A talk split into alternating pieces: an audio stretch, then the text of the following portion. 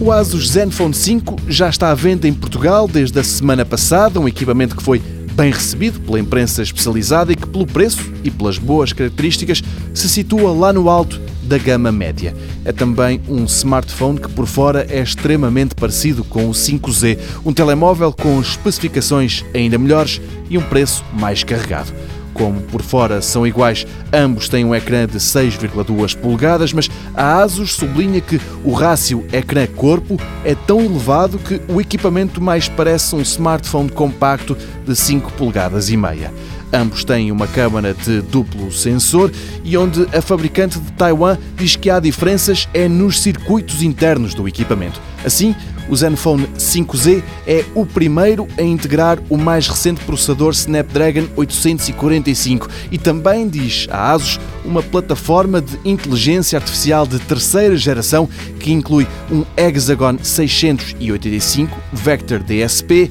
gráfica Adreno 630 e CPU Creo 385 coisas muito técnicas, é verdade, mas também é certo que, ainda antes de ser tornado oficial, já circulavam informações que indicavam que este Zenfone 5Z iria ser um dos smartphones com melhor performance do mercado vem com 8 GB de RAM e 256 GB de espaço. Quanto à câmara, ela é de duplo sensor e vem com estabilizador óptico. Uma das lentes aposta na rapidez e a outra, a secundária, no campo de visão. Ainda não se vende por cá, mas deve aparecer este mês.